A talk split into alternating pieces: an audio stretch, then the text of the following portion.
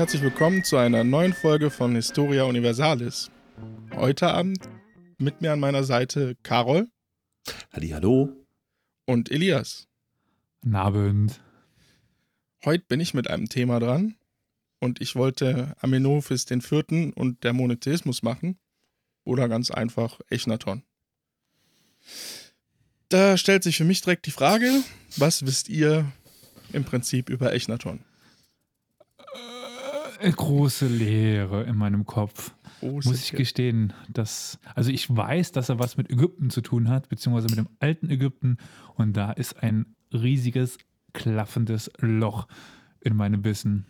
Dementsprechend bin ich echt gespannt, okay. wie du da heute ein bisschen Fülle, ein bisschen Hintergrund reinbringen kannst. Ich werde es versuchen. Und bei dir, Carol? Ich bin da auch unbelesen. Ich dachte, das handelt sich anfangs, als ich, als ich dann unseren äh, Massen äh, Chat Messenger Dings reingeguckt habe, was du machen möchtest, dachte ich erst, du willst über dieses Abhör US, US äh, Abhörprogramm in den 60ern oder so. Siehst da auch irgendwie Echo irgendwas und dann war mir klar, nein, es geht um Ägypten und es klingt eher wie eine Krankheit, keine Ahnung. Ich bin sehr gespannt. Na dann wollen wir ein wenig äh, Licht ins Dunkel bringen. Was auch, was auch perfekt passt, aber das erkl erklärt sich gleich später. Ich bin gespannt. Ui. Also sein Geburtsname war Amunhotep IV., ausgesprochen wahrscheinlich am, am Moment, am Chapta der Vierte. Allerdings hat sich bei uns und überall sein griechischer Name durchgesetzt und das ist Amenophis IV. Äh, und auch alle, also alle anderen Namen später benutze ich halt die griechische Form. Gut. Ähm, er war Sohn von Amenophis III.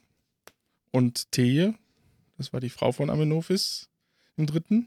Ähm, er war allerdings nicht der älteste Sohn und eigentlich auch nicht der direkte Nachfolger, das war sein Bruder Tutmosis. Trotzdem wurde. wirklich alle wie Krankheiten, oder?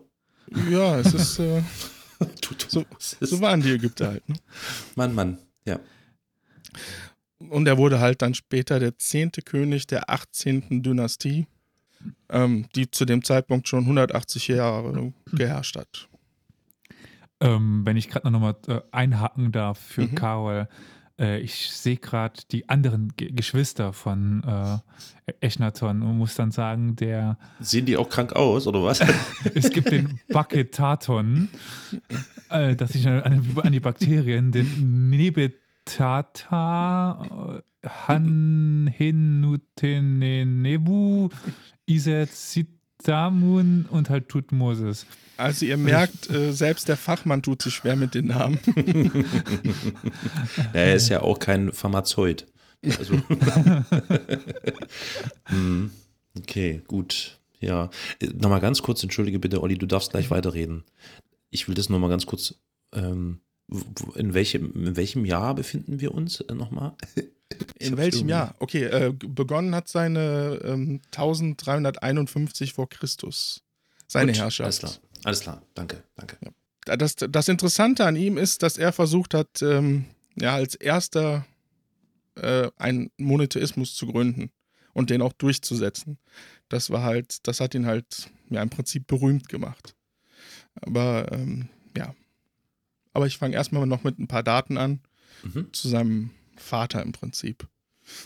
Äh, sein Vater war halt Amenophis III., der schon im Alter von zwölf auf den Thron stieg. Anfangs führte allerdings wohl noch seine Mutter die Regierungsgeschäfte mit. Mhm. Was seltsam war, er erhob nachher eine bürgerliche zur Königsgemahlin.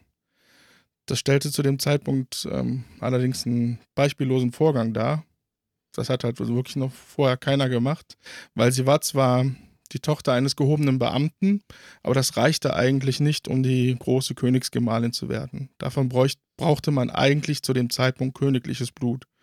Aber er hat sich einfach darüber hinweggesetzt und hat sie halt zur großen Königsgemahlin gemacht. Mhm. Ja, sie schenkte ihm halt auch die, die zwei Söhne, den Tutmosis und halt Amenophis den vierten während seiner Regierungszeit gab es auch irgendwie ja, eigentlich keine Kriege. Er hatte halt, ähm, ja, dadurch war Ägypten zu dem Zeitpunkt zum großen Wohlstand gekommen und den nutzte er, um große Prachtbauten halt äh, zu erstellen. Mhm. Er vollzog auch äh, diplomatische Heiraten, um halt auch diesen Frieden zu wahren. Im 30. Regierungsjahr allerdings verstarb der ältere Sohn Tutmosis. Und somit wurde halt Amenophis IV. von jetzt auf gleich im Prinzip Thronfolger. Allerdings hat er auch vorher schon, genau wie sein Bruder, ähm, am königlichen Hof eine gute Ausbildung erhalten. Er hat lesen und schreiben gelernt, hat viel Sport getrieben, um halt für die zukünftige Leben am Hof vorbereitet zu sein. Und wurde auch in die Geheimnisse der Religion eingeführt. Und mhm. da ist mhm. halt die Frage, wie das halt Amenophis geprägt hat. Also wie sah die Welt im Prinzip, die Götterwelt vor seinem, ja, vor seinem Schritt äh, aus, bevor er versuchte, ja. halt einen Monotheismus hervorzubringen. Das ist eine interessante Frage. Hast du darauf so, eine Antwort? Genau.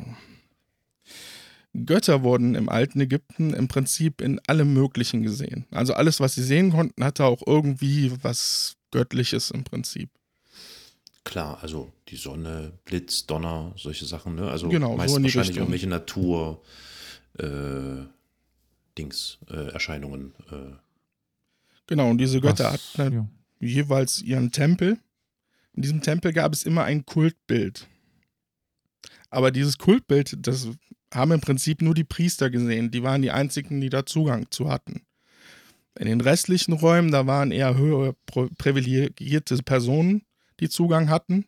Und die einfachen Gläubigen, die mussten immer an den Tempeltoren, die, die sogenannten Pylonen, draußen beten zu diesen Göttern. Hm. Einer der größten Götter war der Sonnengott Re, der bevorzugt ja, in Heliop Heliopolis vergöttert wurde. Mhm. Neben Re gab es allerdings auch noch andere Sonnengötter, die im Prinzip die einzelnen Tageszeiten darstellten. Da gab es zum Beispiel den Gott der Morgensonne, das war Chepre, das bedeutet so viel wie der Entstehende, der sich auch als Mistkäfer manifestieren konnte, dem berühmten Skarabäus. Ah ja, das Skarabäus, ja. Mhm. Mhm.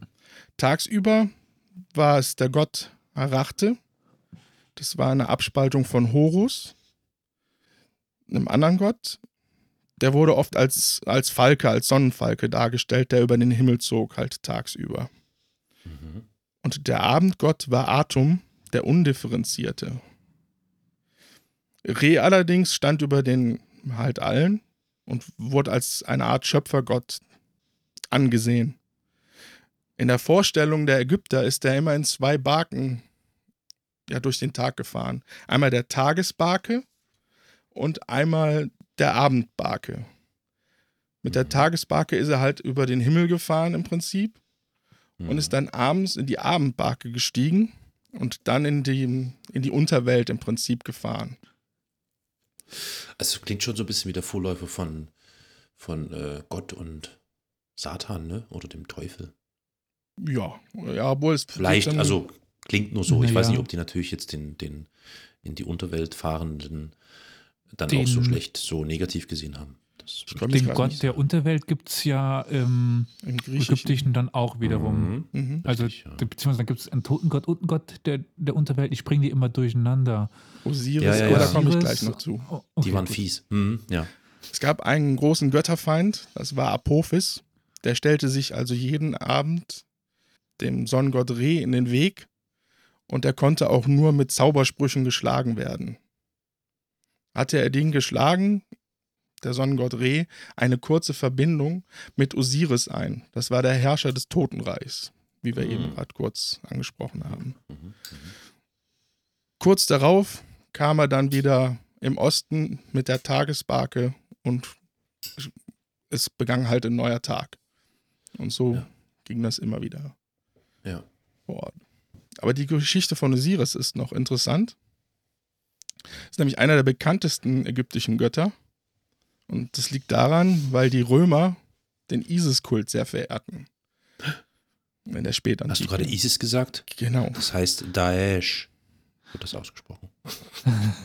IS wird auch da. Nee, hat dies mit IS zu tun, oder? Nein, zum, ISIS? Nein. Zum Glück nicht. Gut. Ja, die haben halt den Isis-Kult verehrt. Und zwar kurz die Geschichte. Osiris war dem Mythos nach ein König von Ägypten, der von seinem Bruder Seth ermordet wurde und zerstückelt wurde und dann in den Nil geworfen wurde. Seth bestieg den Thron, aber die Gemahlin von Osiris, Isis halt, äh, sie hatte Zauberkräfte und trauerte so heftig, dass Osiris wieder teilweise zum Leben erweckt wurde und konnte dann mit Isis noch einen Sohn zeugen, und zwar den Sohn Horus. Und der hat sich dann im Prinzip für seinen Vater gerecht und hat sich, ähm, er hat sich den Thron zurückerobert im Prinzip. Mhm.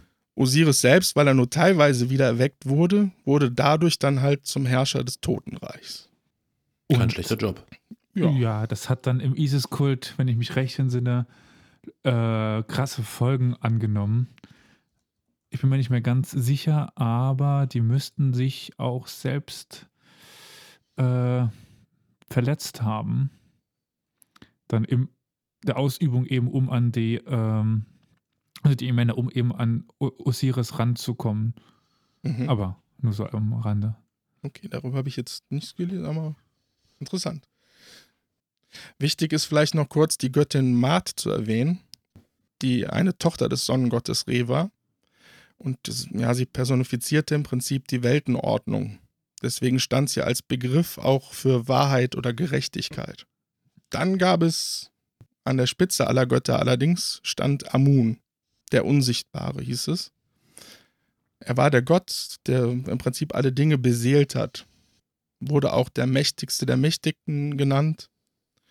Und ihm war im Prinzip die größte Tempelanlage in Karnak gewidmet.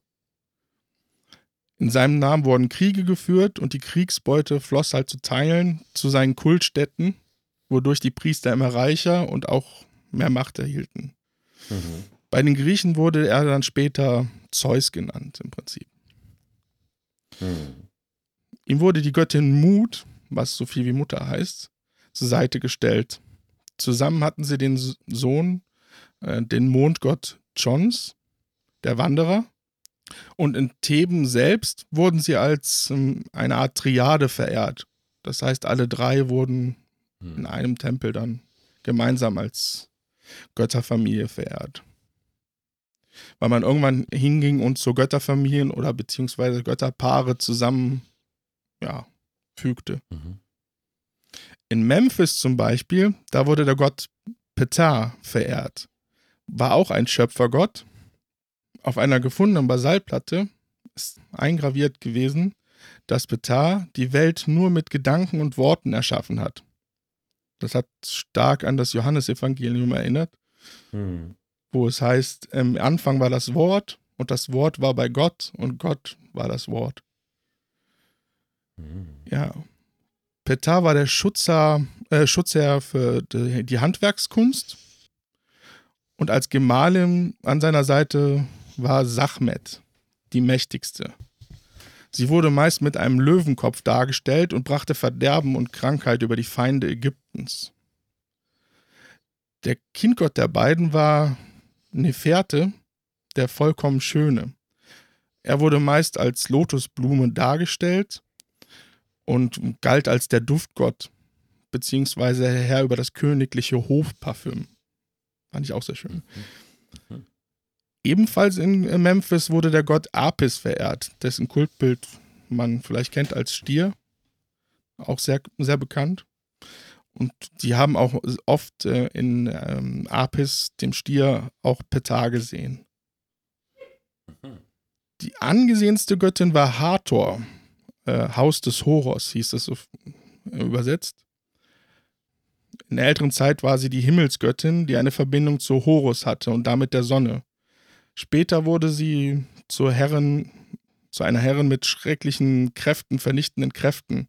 Man setzte sie auch mit dem Feuer des, des Auges des Rehs gleich. Und der hatte so ein feuersprühendes Auge im Prinzip in einigen Darstellungen. Und damit wurde sie halt verknüpft. Mhm. Sie war aber auch die Göttin der Musik, des Tanzes und der Liebe. Deswegen sahen die Griechen später in ihr Aphrodite. Ähm, die ja, die hatten ja, also sie hatten ja wirklich für jeden Kram einen Gott. Deswegen, ja, deswegen habe ich das hier, versuche ich das auch gerade vorzutragen, um so ein bisschen ist so, ja, ja diese, Die auch die, dieses, Lo dieses Lokale im Prinzip, dass in Theben ja. der Gott mehr verehrt ja. wurde und in Memphis halt der. Ja. Hm. Das wird dann lustig, wenn dann noch die, äh, die Römer dazukommen und dann ist ähm, wie in unserer Folge zur römischen Antike angeklungen ist, diese um, Assoziationen dazu binden. Also wenn sie dann lokale Gottheiten mit römischen Gottheiten ver verbinden und dadurch etwas Neues entsteht, die wieder neue Fun Funktionen haben. Also es gibt eine Unzahl von lokalen, also elend viele lokale Gottheiten, die äh, irgendwie nur in einer kleinen Region auftreten, von einem speziellen Namen, von einem germanischen oder halt jetzt äh, ägyptischen Namen und einem römischen, lateinischen Namen. Also diese Unzahl von Göttern, das ist äh, Wahnsinn. Weit, weit verbreitet. Bisschen hm. vergleichbar mit Kommunalpolitikern. Okay, weiter. Ja, es gab auch viele Götter, die dann in Tierform äh, immer dargestellt wurden. Das beste Beispiel ist zum Beispiel Anubis als Schakal. Ist, glaube ich, auch sehr bekannt. Mhm, mh. Und in der ägyptischen Vorstellung konnten sich Gottheiten zusammentun.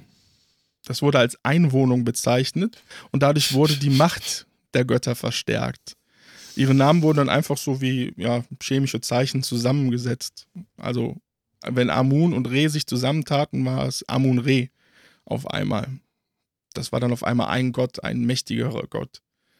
Das wiederum ist jetzt was Neues. Also, das gibt es bei den Römern und Griechen meiner Meinung nach oder meines Wissens nach nicht. Also, das ist definitiv scheinbar was typisch griechisches, äh, ägyptisches. Ägyptisches, mhm. ja. Diese Länder, man bringt sie durcheinander. So, und dann diese viel Götterei fing im Prinzip schon ähm, Amenophis III., also der Vater von Amenophis IV., ja, der führte zwar diese Kulte alle fort, allerdings Aber fing er. die Schnauze voll. Nein, er fing schon an, so ein bisschen, ähm, ja, zum Beispiel Amun-Re, wie ich eben erwähnte, zusammenzufügen und sich auch oft ähm, als eine Art Sonnenscheibe darzustellen. Mhm. Das heißt, der mhm. Vater hat wahrscheinlich schon seinen Sohn in der Hinsicht beeinflusst. Mhm. Bewiesen ist das natürlich nicht, aber es würde es zumindest erklären. Mhm. Aber jetzt kommen wir erstmal zu, jetzt kommen wir dann mal zu Echnaton im Prinzip, der zu ja. dem Zeitpunkt halt noch Amenophis IV. genannt wird. Sein genaues Geburtsjahr ist leider nicht bekannt und auch über seine Jugend ist nichts dokumentiert, weil ja anfangs im Prinzip Tutmosis, sein Bruder, mehr im Vordergrund stand. Mhm. Fest steht nur, dass er wahrscheinlich 22 bis 23 Jahre alt war, als er dann König wurde in dem Jahr 1351 vor Christus halt. Was ja doch relativ alt ist, ne? Also eigentlich sind die ja doch jünger. Achso, ja, hat ja mit der Vorgeschichte zu tun, ja. Er war mhm. anscheinend da schon mit äh, einer seiner ja, einer großen Königsgemahlin verheiratet. Die Lass mich raten, bestimmt irgendeine Schwester oder sowas. Na, Hatten die nie irgendwie? Die waren genau, das haben, da ziemlich. Das, ja, genau, haben sie auch gemacht. Gut, ich habe jetzt den kleinen Vorteil, ich habe halt schon diese äh, Übersicht über die Familie von okay. Am Amenophis. Also ich bin halt äh, am Cheaten. Also du äh, hast nicht wieso ganz hast Unrecht. du sowas? Das gibt's ja nicht. Aber hm. die ist relativ bekannt, diese Frau. Genau, Zumindest also, für uns in Deutschland. Also er hatte wohl vier Frauen. ne? Ne? Vier? Vier? Werden, werden wahrscheinlich mehr. Gleichzeitig oder hintereinander oder wie? Das kann ich nicht Der sagen. hat halt einen Harem. Ne? Hm, okay, gut. Wie gesagt, zum Beispiel sein Vater hatte ja viele diplomatische Hochzeiten, um halt den Frieden ja, zu klar. sichern. Also ja, die hatten ja. alle wahrscheinlich einen größeren Harem. Ja. Aber da gab es dann immer die eine, ja, die, die, die höchste, Hauptfrau. das war dann die Genau, ja. aber es gibt auch eine davon, die ist nach DNS-Untersuchungen die Schwester von Echnaton. Und dementsprechend hast du nicht ganz unrecht, Carol. Ja. Na, ich habe das in Erinnerung, dass die irgendwie sehr inzestiös unterwegs waren. Irgendwie. Die ist uns aber scheinbar nicht mit Namen überliefert. Aber hm. mhm. Olli hat recht, es gibt tatsächlich die wichtigste Frau, die kennt man. Ja, Könntest du jetzt eine nennen, Carol? Eine ägyptische Göttin. Äh, Lass, da da gibt es eigentlich nur eine, eine weibliche Person aus äh, dem ägyptischen Reich, die, glaube ich, jeder kennt. Und zwar heißt ein, ein Kosmetiksalon hier neben, ein Stückchen weiter von mir weg so. Anfangs habe ich so gestanden und dachte, was heißt das eigentlich? Nofretete? Ah, Nofretete, Nofre ach, Nofretete, ach so. Genau. Also ich vermute, dass, also ich kenne nur diese eine Frau. Gibt es noch andere bekannte ägyptische Frauen? Nee, ne, oder? Also ähm, so. Also keine klassisch ägyptische. Allgemeinbildung, so. Also Kleopatra, aber die wiederum. Oh shit, ja. Stimmt, die ist ja eher Griechin, ja. Die ist halt Stimmt. Ptolemäerin und die Ptolemäer sind ein Diadochenreich und die Diadochen sind Generäle von Alexander dem, dem Großen, dementsprechend Mazedonier beziehungsweise dann Griechen. Dementsprechend ist Nofretete tatsächlich ähm, halt. Ich komme jetzt aber leider nicht auf den Namen. Es gab ja auch noch eine Pharaonin, die sich im Prinzip nachher selbst als Mann dargestellt hat. Ah, stimmt, davon habe ich mal. Ja, stimmt. Aber wenn die Zuhörer es wissen, bitte gerne ja. Hilfestellung. Ja. Okay, also Nefretiti war seine Frau. Genau. Okay. Die waren anscheinend schon verheiratet, weil ihr erstes Kind kam schon während des äh, ersten Regierungsjahres zur Welt. Mhm. Ja, Nofretete selbst wuchs wohl in Achmin auf, im Hause des Adja. Und das war wahrscheinlich ihr Vater. Und der warum wiederum war gleichzeitig ein Bruder von Thee. Im Prinzip der Mutter von Amenophis. Des äh, What? Äh, okay, naja, gut, das ist dann also die. Äh, also wie du schon gesagt hast, sehr. Naja, warte mal, das ist ja dann die Cousine, das geht ja noch. Das ja, ist gut, auch aber. jetzt schon erlaubt. hm, okay. Hm. Die Krönung wo, hm, war wohl in Theben und anfangs war das wohl auch sein Regierungssitz. Theben. Ja. Interessant ist noch ähm, die, die Namensgebung anfangs. Weil im Prinzip, wenn man Pharao wurde, hatte man nicht nur seinen Eigennamen, sondern führte noch vier weitere Namen. Zum Beispiel den Horus-Namen, ähm, der übersetzt bei ähm, Amenophis IV. noch starker Stier mit hohem Federpaar übersetzt hieß. Oder der Ka ja. Nishet ah, ja, Kai Schutti. Was? Ja, das bestimmt also komplett falsch, aber mhm. das ist äh, die Umschrift. Also man ich, weiß ja auch nicht genau, wie das als das Ägyptisch da ausgesprochen worden ist. Also ich, ich habe auch mehrere Namen, also so, das finde ich so schlimm nicht. Ja, aber das, ähm, da, dazu komme ich nämlich jetzt. Im Prinzip, diese Namen waren so eine Art ähm, Regierungserklärung. So. Also er zeigte damit, wo, wohin er im Prinzip mit seiner Regierungszeit hin will. Mit diesen Namen. Okay, also um das jetzt mal in die Neuzeit zu übersetzen, wenn jetzt, wenn jetzt ein Politiker plötzlich da auftritt und der heißt, was weiß ich, der heißt Günther Adolf Hitler Meyer, dann weißt du, ungefähr, der wo die Reise eher nach rechts. Genau. So, alles klar, okay, das so ist interessant. Oder, ah nee, das ist wahrscheinlich wie bei der Mafia so, in Anführungszeichen immer. Peter, der Schießer, so und so. Vielleicht eher so. Naja, okay, Entschuldigung, weiter. Oder so, ja. Anfangs ähnelten diese Namen halt noch die von seinem Vater.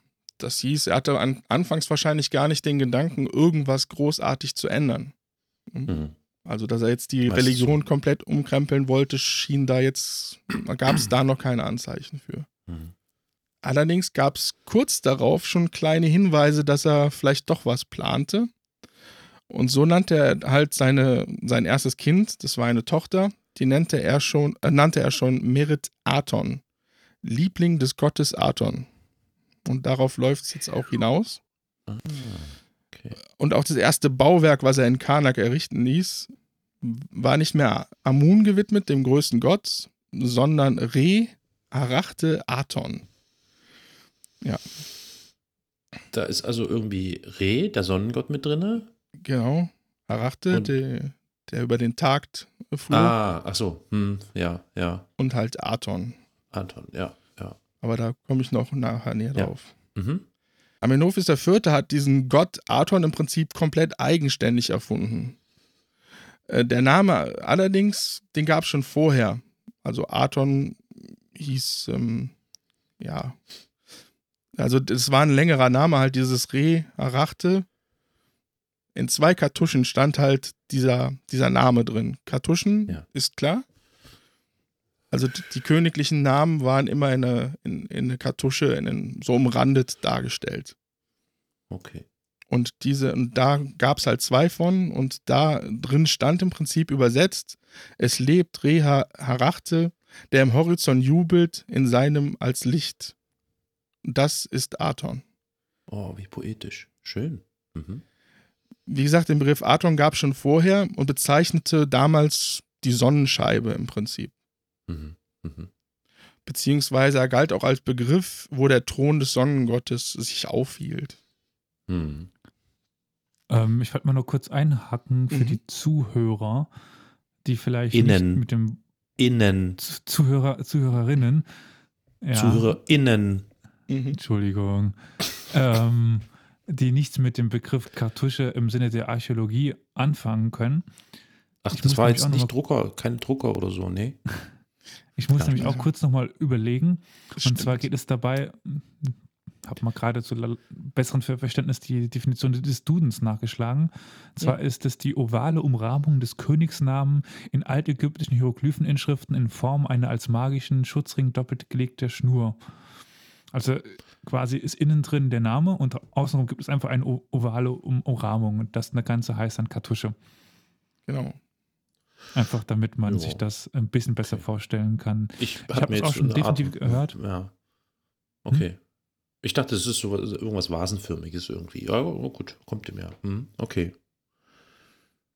Ja, der Gott Aton war komplett anders als die ganzen anderen Götter. Es gab auch auf einmal keinen Götterfeind Apophis mehr.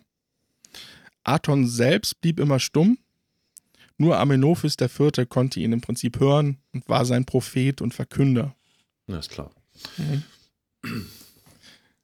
Im dritten und vierten Regierungsjahr ließ er dann einen Tempel in Karnak errichten, den er Gimpaton nannte, was so viel äh, heißt wie Aton ist gefunden.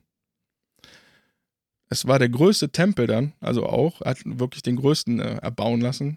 Weil klar, jetzt wollte er natürlich die, die Religion damit schon pushen. Mhm es änderte sich im Prinzip auch der Stil dieser Tempel, weil damals waren alle Tempel so aufgebaut, dass man in einen Hof ging, der noch heller leuchtet war und je weiter man rein in diesen Tempel ging, umso dunkler wurde es im Prinzip, weil es halt kein Sonnenlicht mehr gab. Krass. Das änderte sich halt alles, weil er hat im Prinzip nur noch Tempel erbauen lassen, die halt hell durchflutet waren, weil halt Aton das Sonnenlicht beziehungsweise dieser Sonnengott war ja, auch die Kunst fing dann schon relativ schnell an, sich zu verändern. Also früher, man kennt das vielleicht, die wurden immer von der Seite dargestellt. Und jetzt auf einmal, ja, wurde der König halt auch einem sehr schmalen Gesicht dargestellt. Er hatte schräg stehende Augen auf einmal, einen sehr dünnen Hals. Sein Körper war, ja, sein, sein Bauch im Prinzip war auf einmal, ja, groß geschwollen. Äh, und hing auch so ein bisschen runter in der Darstellung, was ein bisschen seltsam anmutete. Mhm. Aber das äh, beeinflusste dann auch weiter ähm, später die, die, die, die Darstellungskunst der Ägypter. Mhm. mhm. Anfangs wurde er noch als faltenköpfiger Gott, halt Re, Harachte Aton dargestellt, wurde dann aber durch die Sonnenscheibe Aton ersetzt. Also es waren dann in den Reliefs immer nur die Sonnenscheibe zu sehen. Allerdings war die Sonnenscheibe nie alleine zu sehen, sondern im, en, entweder mit König und Königin oder halt irgendwie mit den Tempeln dargestellt. Aber alleine war halt nie zu sehen. Und auf den ähm, Abbildungen trug das Königspaar dann auch immer das äh, Ankh, was so viel wie Leben heißt. Das ist eins der bekanntesten, glaube ich, Symbole. Gibt es oft auch als Anhänger heutzutage noch. Ank, was ist denn das? Das ist, das ist diese aus? Art Schlüssel, oder? Äh, ja, wie, wie, kann ich jetzt ah. beschreiben? Ja. Das müsste so eine Art Schlüssel sein. Oder so ein. Nee, das ist so, ähm, so eine Schleife im Prinzip. Ich, also Kreuz ah. mit oben einem, äh, einer Schlaufe dran. Genau. Okay. Also. Ich gebe derweil, während ihr versucht, das zu erklären, den ZuhörerInnen, mhm. gebe ich in Google einfach Ägypten und Ankh ein. Genau. Also A-N-K-H oder A-N-C-H, je nachdem. CH. Also wahrscheinlich oh, das sieht ja schon sehr, das sieht ja schon sehr Ach. christlich aus, ne? Ja. Koptisch. Ui, ist ja Spannend. Hm. Okay. Das Koptische ist Verstehe. ja auch noch die einzige Sprache, die ansatzweise am Altägyptischen dran ist, wenn ich mich recht entsinne. Mhm. Hm. Ja. Oder sie hatten auch einen sogenannten Was-Zepter, was so viel wie Erfolg bzw. Macht bedeutete. In der Hand, auf diesen Darstellungen halt. So, und Amenophis IV. gab seiner Gemahlin, Nofretete halt, auch immer mehr Macht. Er ließ halt Tempel erbauen, wo nur im Prinzip seine Gemahlin ähm, ja, Zugang hatte. Die hießen, oder hieß Hut Ben Ben, diese Tempel. Ähm, wo ich gerade nochmal vielleicht einspringen darf, wo du mhm. das gerade erwähnt hast mit den Abbildungen.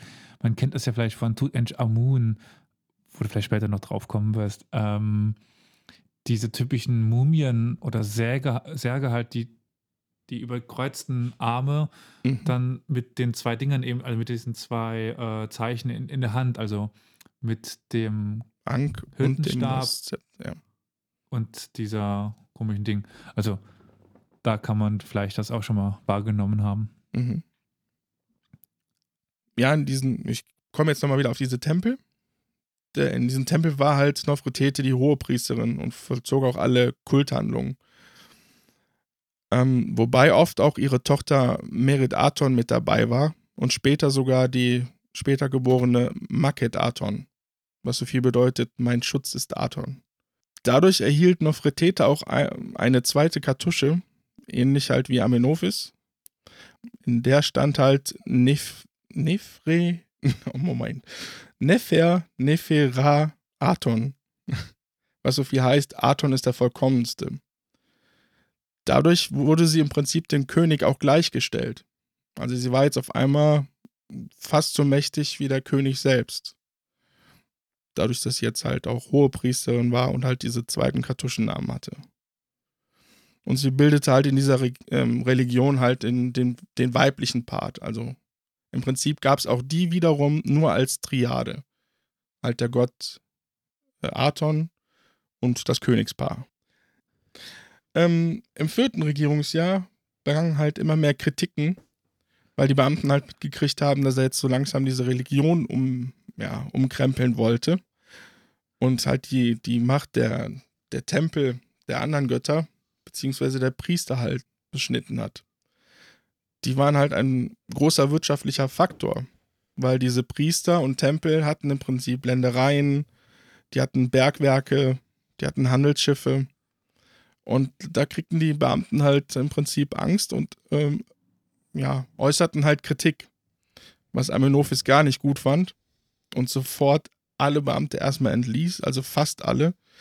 Ähm, die eigentlich alle noch von seinem Vater eingesetzt wurden. Und setzt jetzt neue Beamte ein. Und das waren meistens ähm, ja, Leute aus, aus, ähm, aus unteren Schichten, beziehungsweise Leute aus dem Ausland. Was natürlich erstmal die Leute in Ägypten nicht so gut fanden. Hm.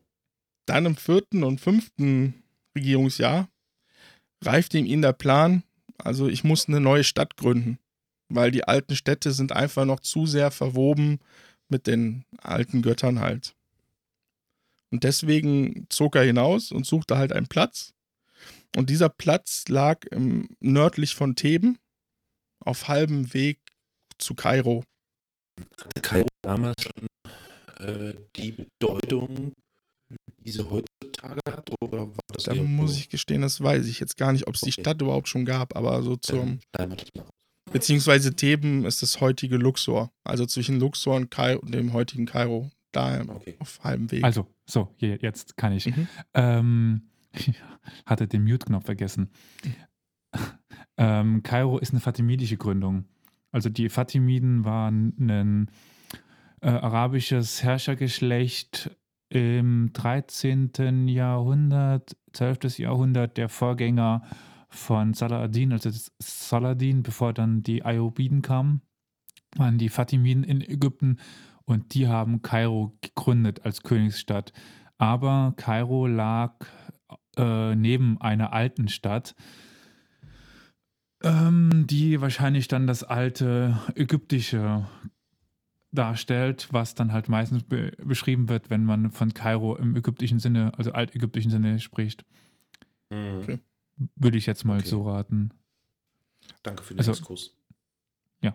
Die, das Kairo, was man heute meint, ist ähm, fatimitisch. Ja, was er dann gefunden hat, war in einem Wüstenfeld gab es eine Flussbiegung, die von Bergen im Prinzip umringt waren. Und dieses Wüstenfeld nannte sich Tel el Amana. Und deswegen wird auch im Prinzip diese, diese ganze Epoche, die, die Zeit dann die Amana-Zeit genannt. Also jetzt, was Echnaton halt versucht hat aufzubauen. Mhm. Er nannte diese Stadt, die er dann aufgebaut hat, Achet Aton, was so viel bedeutet wie Horizont des Atons. Mhm. Auch sein Königsgrab ließ er dann dort bauen, und zwar in den Ostbergen, also da, wo die Sonne dann aufging. Mhm damit wurde Theben weiter beschnitten im Prinzip, weil eigentlich dort ähm, ja das Tal der, der Könige im Prinzip auch lag, da in der Nähe. Ähm, ja, mit, ähm, ja, sorry, ich habe mir gerade nachgeschaut. Also die Stadt, die wir meinen, oder die das damals gab, hieß häufiger mal, oder man nannte sie häufiger Babylonien oder Babylon in Ägypten. Mhm. Aber wir hatten sie heute schon, schon mal unter einem anderen Namen, nämlich Heliopolis. Ah. Und wenn wir ja wieder bei Aton sind, der, der Sonnengott ist, und Helio, hm. dann als Licht, Sonne oder sowas im Griechischen und dann die Stadt des Lichtes, die Stadt von Atons. Ja. Ich weiß jetzt nicht genau, ähm, also wurde schon, die ist auf jeden Fall schon mal älter als die von Aton gegründete Stadt. Aber ich äh, gucke mal gerade noch ein bisschen nach und dann okay. sage ich noch ein bisschen was zu Heliopolis. ja, und mit der Gründung dieser Stadt ähm, änderte Amenophis IV. dann auch seinen Namen. Und er wurde dann Echnaton. Im Prinzip. Okay. Und äh, was, was war nochmal die Bedeutung von, was äh, hieß nochmal Echnaton? Achso, äh, ja, Entschuldigung, vergessen. Natürlich, das bedeutet so viel wie der Aton dient. Oder ah, okay. Der Diener Atons oder sowas. Mhm. Der Glanz mhm. des Atons. Auch. Der Glanz des. Mhm. Okay. Gut. Also damit hat er dann echt ganz klar zu verstehen gegeben, in welche Richtung es gehen soll. Genau. Nur noch da, ein Gott im Prinzip. Genau. Das Stichwort Monotheismus. Mhm. Mhm. Ja, er ließ in Aton nicht nur riesige Tempel erbauen, sondern auch kleine Kapellen. In diesen Kapellen, da hatte seine Mutter oder Nofretete waren dort im Prinzip, ähm, für die, für die waren die erbaut. In diesen Kapellen, diese waren zweigeteilt, um sich das vorzustellen. Einmal so eine ähm, ja, Art Innenhof, wo es eine Statue des Königs gab somit wurde der König halt auch mit, immer mit in die Gebete und die Zeremonien mit einbezogen. Und einen Dachtempel. So, konnten sie über eine Treppe aufs Dach gehen und dort war ein Altar, der im Prinzip nach Osten ausgerichtet war. Ja, die ganze Stadt wurde wirklich innerhalb kürzester Zeit aufgebaut. Ich habe jetzt leider keine genauen Zahlen gefunden. Allerdings ein, zwei Jahre im Prinzip kann es nur gedauert haben, bis sie die, die Stadt wirklich äh, ja, hochgebaut haben. Mhm. Was schon eine gut, eine großartige Leistung war, wenn, wenn man bedenkt, es war mitten in der Wüste, 50 Grad im Sommer, was zwar ein bisschen gemildert wurde, dadurch, dass es nur eine geringe Luftfeuchtigkeit gab, aber bei 50 Grad arbeiten ist jetzt nicht mhm. so angenehm. Im Winter war das hm. Klima dann zwar besser, aber naja, immer noch warm. Mhm. Die, die, die gesamte ägyptische Architektur an sich ist sowieso also etwas komplett Rätselhaftes für mich. Oder etwas, also wie viele Tausende, vielleicht sogar Hunderttausende Menschen da draufgegangen sein mögen. Mein Gott, ja, aber ja, mhm. Nur mal so. Ja, die Stadt hatte dann sogar schon so zwischen 50.000 bis 100.000 Einwohner schon direkt von Anfang an. Mhm. Klingt viel für die Zeit, oder? Also. Finde ich schon, doch. Ja.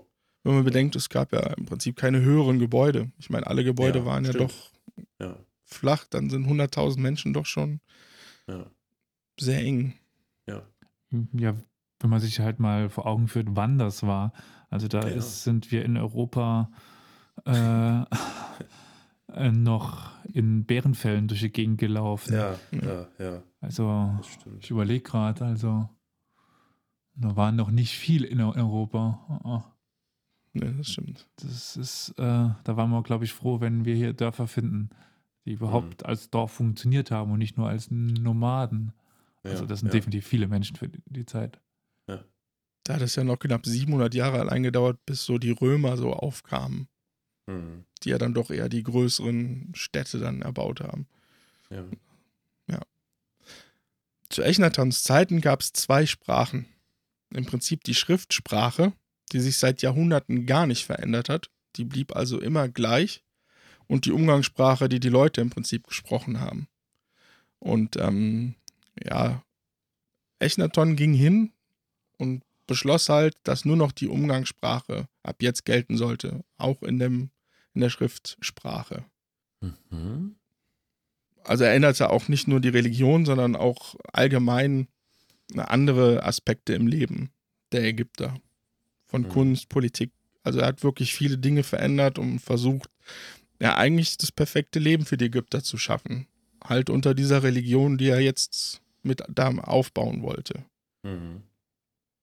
Zum Beispiel gab es auch in den Innenräumen wurde die, die Kunst immer erhaben dargestellt, also mit so einer erhabenen Technik. Das heißt, es wurde im Prinzip aufgetragen.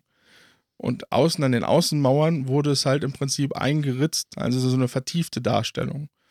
Was halt den Vorteil hatte, wenn Licht drauf schien, dass halt sich Schatten bildeten und dieses Relief halt ja plastischer wirkte, was mhm, sie dann mhm, erschaffen mhm. haben. Mhm. Und er hat halt gesagt, ab jetzt gilt das auch für die Innenräume. Auch da, weil er ja auch die Tempel geändert hatte mit mehr Licht etc., sollte immer diese vertiefte Technik angewandt werden. Mhm. Er ließ auch ähm, ja im Prinzip ein neues, ähm, ein neues, ähm, ja, die neue Felsgräber äh, halt in Amana erschaffen, die genau auf einer Achse nach Osten ausgerichtet war. Dass im Prinzip der, der der Lichtgott Aton im Prinzip in die Gräber hineinscheinen konnte. Mhm. Somit sollte halt dem Gott einen gewissen Zugang zu dieser toten Welt, die er auch änderte, mhm. gegeben werden. Mhm. Ja, das ist halt die Frage, wie, wie, wie fand das Volk im Prinzip diese, diese ganzen, diesen auferlegten Glauben? Denen fiel das natürlich schwer, dieses alt, diesen alten, gewachsenen Glauben einfach so abzulegen. Aber sie wurden ja im Prinzip gezwungen. Vor allem, und es, der, für sie war ja eigentlich, sie haben immer irgendwas gesehen und haben darin ja Götter erkannt im Prinzip. Und jetzt auf einmal waren einfach die Sonnenstrahlen, die man ja nicht richtig sehen kann.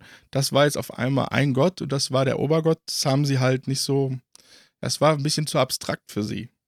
Mhm. Aber sie durften halt auch nicht, ja, also äh, irgendwie, wie soll ich das sagen, sagen, dass sie nicht daran glaubten. Klar, ja. Weil ähm, Echnaton zu dem Zeitpunkt schon es so durchsetzen wollte, dass er überall Spitzel und Spione hatte, beziehungsweise auch viele Denunzianten, die ihm halt immer Tipps gaben, hier, schau mal, der glaubt immer noch an den alten Gott. Ja, und er war dann auch rigoros und dann hatte man halt keine Chance. Deswegen haben sie meist im Geheimen ihre alte Religion noch weitergeführt. Also man hat in dieser, in dieser neuen Hauptstadt, in den Außenbezirken halt auch viele kleine, kleine Götterfiguren gefunden. Mhm. Aber die haben sie dann wahrscheinlich, wie gesagt, im Geheimen nur zelebrieren können, diese alte Religion.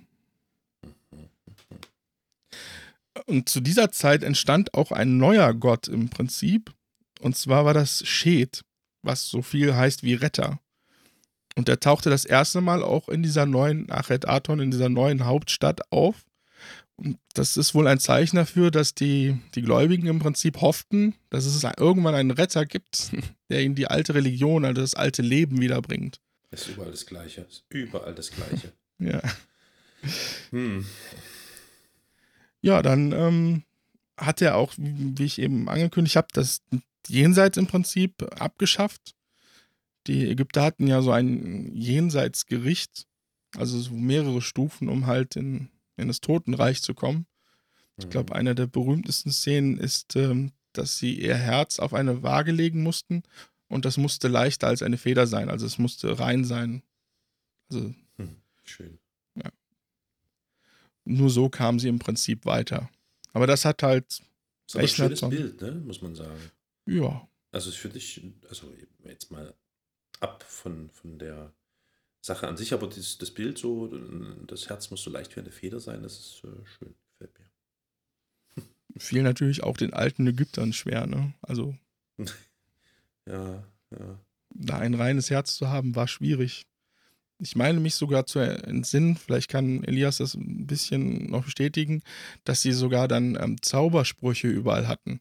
Und mit diesen Zaubersprüchen im Prinzip diesen, diesen Test ein bisschen beeinflusst haben. Mhm. Damit sie halt durchkam. Ja. Ui. äh, Hätte ja sein können, dass, dass du da irgendwie. Ich glaube, da hast du mir Wissen voraus. Wie gesagt, das, äh, da habe ich einen großen Fleck in, in Ägypten.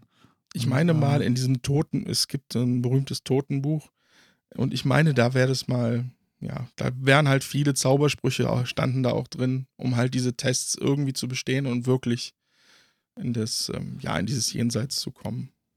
Das kann ich mir auf jeden Fall sehr gut vorstellen.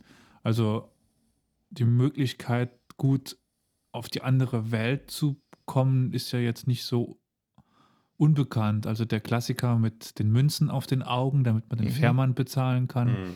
Mhm. Ähm, also quasi die Möglichkeit, dem Toten eine gute Überkunft zu gewähren. Also die ist ja ver mhm. verbreitet. Und wenn das durch Zaubersprüche funktioniert, kann ich mir das sehr gut vorstellen. Ja. Also es war schon, war schon so ein, ein kleiner Revoluzer, der Typ. Ja, er wollte wirklich alles ändern. Er wollte wirklich. Äh hm. das hat ja meistens zur Folge, dass man nicht so, wie du ja schon sagst, gemocht wird. Und ich bin ja schon sehr gespannt, wie er zu Tode kommen wird. Naja, aber ich will dem nicht vorgreifen. Erzähl mal weiter. Ja, das ist, das ist auch ein schwieriges Thema, aber da komme ich auch mhm. jetzt gleich ja. zu. Ja. ja, irgendwann ließ er dann halt auch alle alten Tempel schließen und hat ein Heer von Steinmetzen halt durch das ganze Ägyptenland äh, geschickt, die äh, alles von Amun tilgen sollten, halt dem, dem anderen mhm. Obergott. Selbst sein eigener Name, der Amenophis, sollte überall äh, getilgt werden. Und sie sind wirklich überall hingegangen und haben wirklich überall den Namen weggeklopft, weggekratzt, wie auch immer. Mhm. Hauptsache, es war nichts mehr zu finden. Äh, selbst die Gräber der hohen Beamten hat er öffnen lassen und in den Gräbern halt alles äh, ja, wegmeißeln lassen. Das Einzige, woran er sich nicht getraut hat, ist tatsächlich die anderen Pharaonen, also die im Tal der Könige mhm. lagen. Die hat er alle verschont. Also da ist kein Grab, wo er halt, äh, was er halt öffnen ließ. Mhm. Allerdings dem Glauben nach sollte er eh kein Mensch mehr in diesen, diesen Hallen oder in diesen mhm. Räumen wandeln. Zumindest kein Lebender. Mhm. Ja, im zwölften Regierungsjahr gebar dann Nofretete endlich einen Sohn, der dann. Hm? Im zwölften erst. Im zwölften erst, ja. Hat sich aber Zeit gelassen. Mhm, okay. Ja, der hat scheinbar ganz schön viele äh, Töchter be bekommen. Ja. Okay, also ach so, ja, eins, das zwei, stimmt. drei, stimmt, vier, ja. fünf, sechs Töchter und einen Sohn. Damn. Also, sie hat ihm, glaube ich, insgesamt sieben Kinder geschenkt. Also von daher. Ja, würde das aufpassen. Ähm, wo ich gerade dran bin. Ich habe mhm. mal gerade nachgeschaut. Dieses Totenbuch, das ist vollkommen richtig von dir. Also da drin gibt es Zaubersprüche zum Erleichtern des Übergangs. Und ähm, da gibt es auch sehr viele äh, Zeichnungen von eben dieser Waage mit dem, mit dem, mit der Feder und dem Herzen. Also mhm. du hattest da vollkommen recht. Dann doch noch was hängen geblieben. ähm, so, also der Sohn ist geboren. Genau, der Sohn ist geboren. Noch den, den kennt man, ne? Auch den kennt man, allerdings hieß er anfangs noch Tutench Aton. Ah, Tutanchamun oder wie er heißt, oder? Genau. Nee. Ja. Ah, ja. ja. Genau, der ja, wird ja. es nachher. Guck an. Was so viel bedeutet wie lebendes Abbild von Aton. Ja, kurz darauf, im 14. Regierungsjahr, gab es dann im Prinzip eine große Leidenszeit, weil drei Töchter Echnatons in relativ kurzer Zeit hintereinander starben. Mhm. Ähm, und in diesen, äh, in den Grabriefs wurde das Königspaar weinend dargestellt was es so vorher auch nicht gab.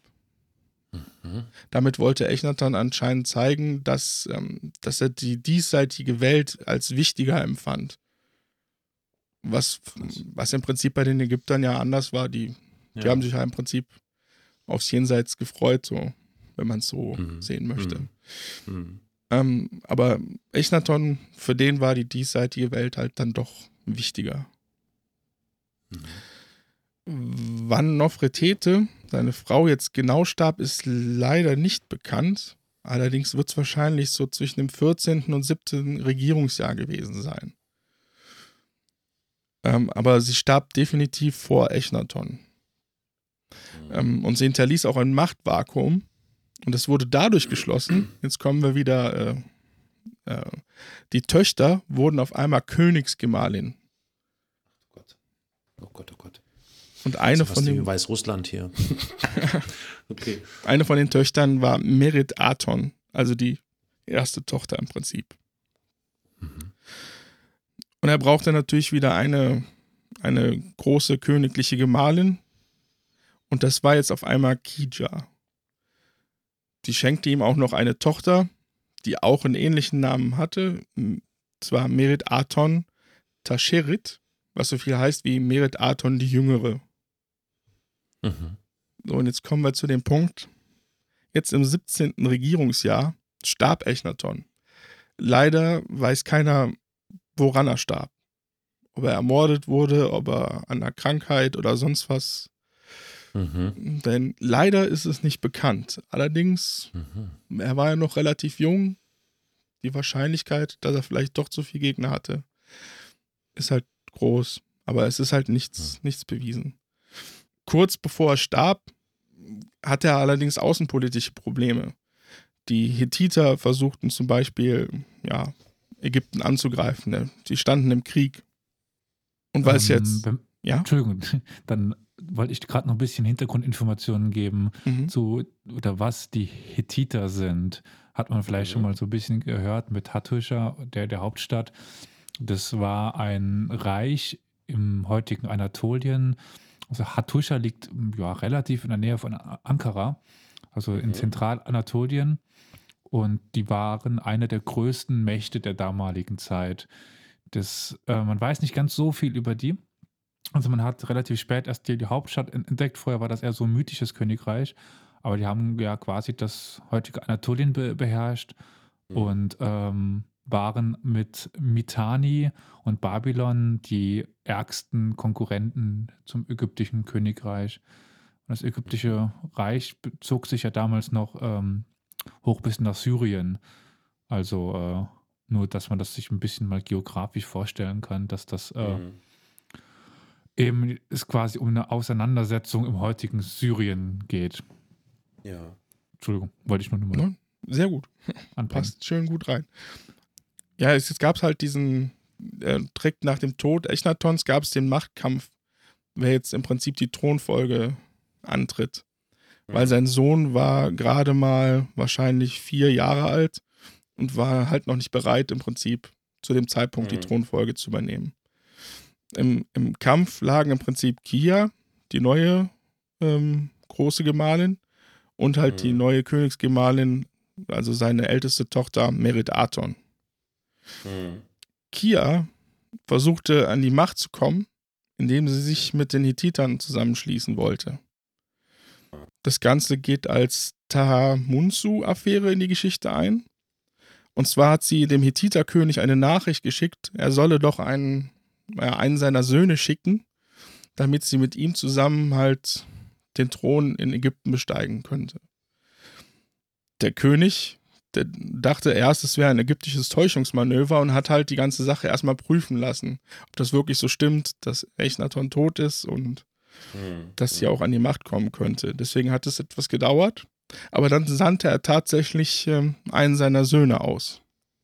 Mhm. Allerdings in der Zeit, die vergangen ist, bestieg Merit Aton schon den, den Thron. Ja, sie war dann ein wenig schneller und hat dann, weil sie auch mitbekommen hat, dass ein Hethiter-Prinz unterwegs war, den auf dem Weg nach Ägypten töten lassen. Das führte dazu, dass der König der Hethiter natürlich auf Rache sinnte, seine ganze Armee gegen ja, Ägypten hm. gezogen hat. Krass. Dadurch verlier, äh, verlor Ägypten halt auch Macht, gerade im, im, im Nahen Osten. Mhm. Und ähm, zusätzlich kam durch die Armee der Hethiter die Pest eine Pestepidemie ins Land. Mhm. Mhm. Wobei ich da sagen muss, dass Pest oder Pestilenz ähm, schwierig ist, auf die, was wir heute Pest nennen, über, zu übertragen. Mhm. Weil in den Überlieferungen wird sowas halt häufig für alles Schlimmere benutzt. Also selbst Pocken oder sowas wäre dann als Pest bezeichnet worden.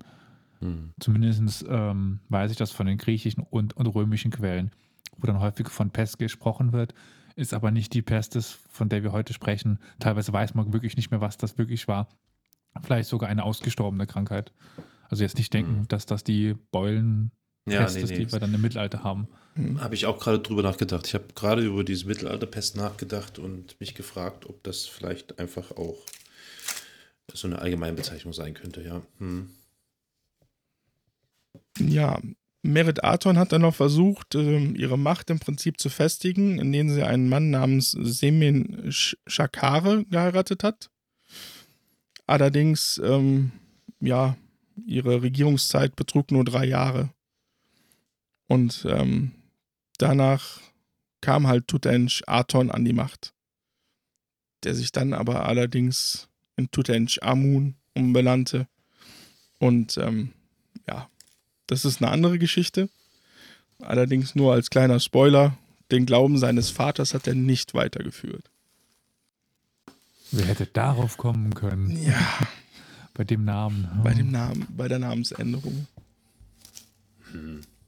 Ja, das war's im Prinzip. Sag mal. Interessant. Sehr interessant, wirklich. Wie, wie, wie, was, was war es, was dich dazu bewegt hat, über also etwas über Echnaton zu lesen oder dich damit zu beschäftigen und, und ähm, darüber mal sprechen zu wollen. Also was ist es, was dich so daran fasziniert hat? Ja, allgemein die, die, die, ähm, die, die Zeit der Ägypter fasziniert mich halt ähnlich wie die, wie die Antike danach auch. Ähm, ja. Gibt es noch ja, einen konkreten Bezug zu, zu Echnaton oder ist das jetzt eher so ähm, die große Figur gewesen, die dir in den Händen lag, nämlich in Form eines Buches und dann hast du dich damit auseinandergesetzt. Ja, da muss ich gestehen, waren es wohl erst äh, erstmal nur Dokumentationen, die ich gesehen habe. Mhm. Was ich dann mhm. doch sehr spannend fand und habe mir dann halt auch irgendwann über Bücher beziehungsweise E-Books, wie ich, was ich mir dann geholt habe, äh, da ein bisschen mehr Info rangeholt. Weil ich das doch sehr spannend fand. Den ersten Monotheismus und es gibt auch viele Parallelen. Ich habe jetzt leider jetzt keine griffbereit, aber die dann auch nachher in, in, in, in ja, in, in späterem Glauben wie dem Christentum zu finden sind. Deswegen fand ich das doch sehr spannend. Ich habe nochmal gerade nachgeschaut wegen dem Heliopolis, Babylon, Kairo. Und zwar gibt es die Festung Babylon, die aber nur einfach auf eine Umschreibung zurückgeht, dass die so ähnlich klingt wie Babylon. Und dann hat jemand äh, namens Hans Bonnet den Namen Babylon davon abgeleitet. Per Hebalon. Und das ist eine Festung am Nil. Und dann gibt es eben Heliopolis. Das ist wiederum die griechische äh, Ausdrucksweise, altägyptisch Lunu oder On im Alttestament.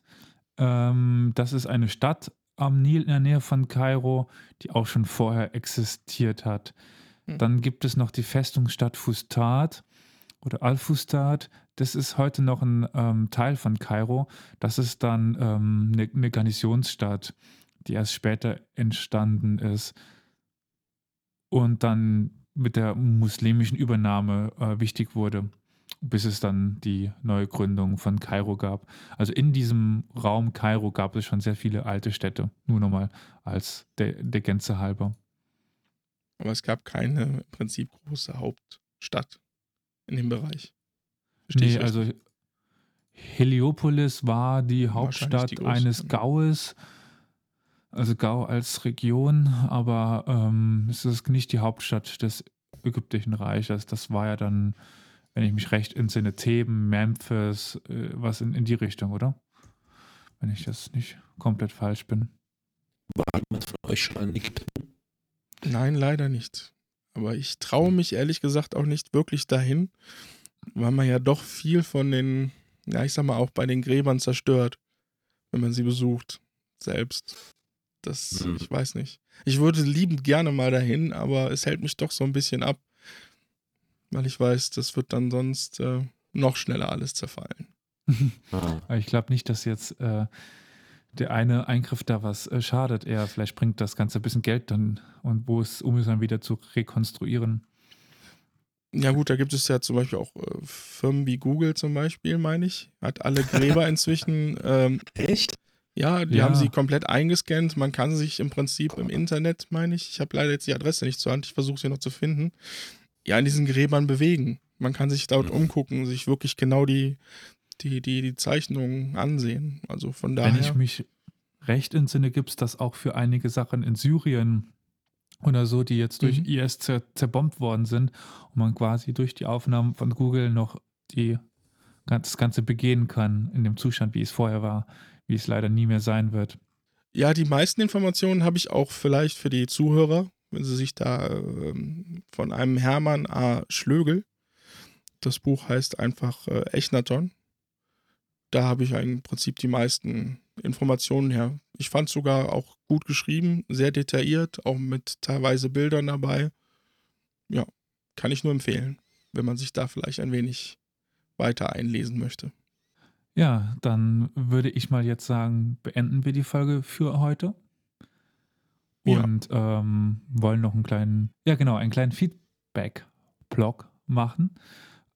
Weil ihr könnt uns jederzeit erreichen, ihr könnt uns Feedback geben. Also man kann uns erreichen, zum Beispiel über Facebook, dort unter Historia Universalis oder am einfachsten einfach Geschichtspodcast eingeben. Beziehungsweise auch über Twitter. Carol? unter Geschichtspot yes. und auf YouTube. Und, genau, genau, wollte ich jetzt einfach von YouTube, äh, Historia Universalis, der Geschichtspodcast. Da fehlen uns noch ein paar Abonnenten dafür, dass wir uns eine eigene URL zulegen können. Also, auch da kann man uns abonnieren. Man kann uns eine Mail schreiben, podcast at historia-universalis.fm. Ihr könnt auf unsere Webseite gehen, www.historia-universalis.fm. Dort könnt ihr Kommentare schreiben oder dort gibt es auch eine Telefonnummer. Dort könnt ihr uns anrufen. Wir haben einen Anrufbeantworter geschaltet und ihr könnt uns eine Nachricht hinterlassen, wenn ihr uns irgendwas erzählen wollt, wenn ihr äh, Fragen habt, wenn ihr Anmerkungen habt. Auf dieser Telefonnummer sind wir 24 Stunden am Tag zu erreichen. Und diese Telefonnummer lautet 0351 841 68620.